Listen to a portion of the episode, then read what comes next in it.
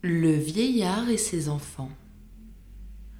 Toute puissance est faible à moins que d'être unie. Écoutez là-dessus l'esclave de Phrygie.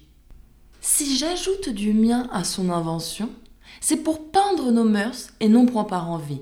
Je suis trop au-dessous de cette ambition. Phèdre enchérit souvent par un motif de gloire. Pour moi, de telles pensées me seraient malséants. Mais venons à la fable, ou plutôt à l'histoire de celui qui tâcha d'unir tous ses enfants. Un vieillard près d'aller où la mort l'appelait. Mes chers enfants, dit-il, à ses fils il parlait, voyez si vous romprez ces dards ensemble. Je vous expliquerai le nœud qui les assemble. L'aîné les ayant pris et fait tous ses efforts, les rendit en disant Je le donne au plus fort.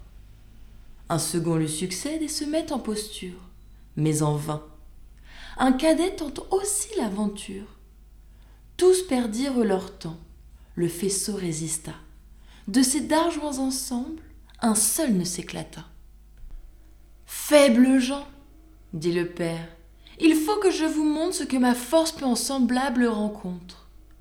On crut qu'il se moquait. On sourit, mais à tort. Il sépare les dards et les rompt sans effort. Vous voyez, reprit-il, l'effet de la concorde.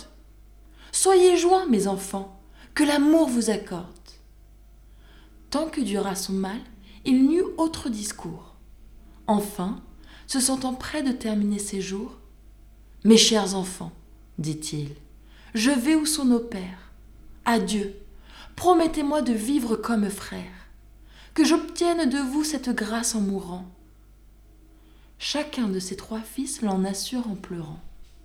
Il prend à tous les mains, il meurt, et les trois frères trouvent un bien fort grand, mais fort mêlé d'affaires. Un créancier saisi, un voisin fait procès.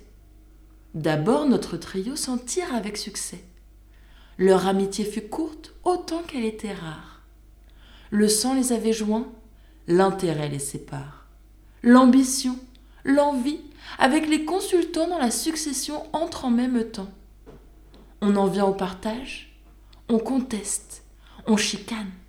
Le juge sur cent points tour à tour les condamne. Créanciers et voisins reviennent aussitôt. Cela sur une erreur, ceci sur un défaut. Les frères désunis sont tous d'avis contraires. L'un veut s'accommoder, l'autre n'en veut rien faire.